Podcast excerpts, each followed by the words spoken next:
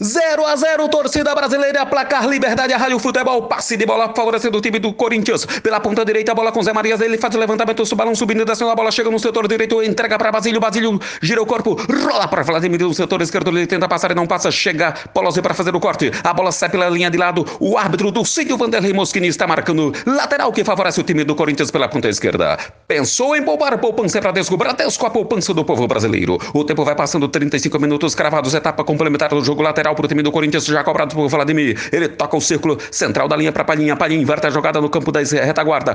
Recuando mais uma vez para Daniel Gonzalez. Atenção, baixou a sede no peito, baixa Brahma no copo. Brahma chupa a cerveja número um do Brasil. Pintores, construtores e ferreiros não compram ferro antes e ajunte Filhos Comércio e Representação Limitada. Praça da Prefeitura número 15, Caruaru, Pernambuco. Torcida que se preza tem o grito no gogó e havaianas no pé, as legítimas e põe legítimas nisso. Obrigado, torcedor amigo, pelo carinho da audiência. Liberdade é super comunicativa.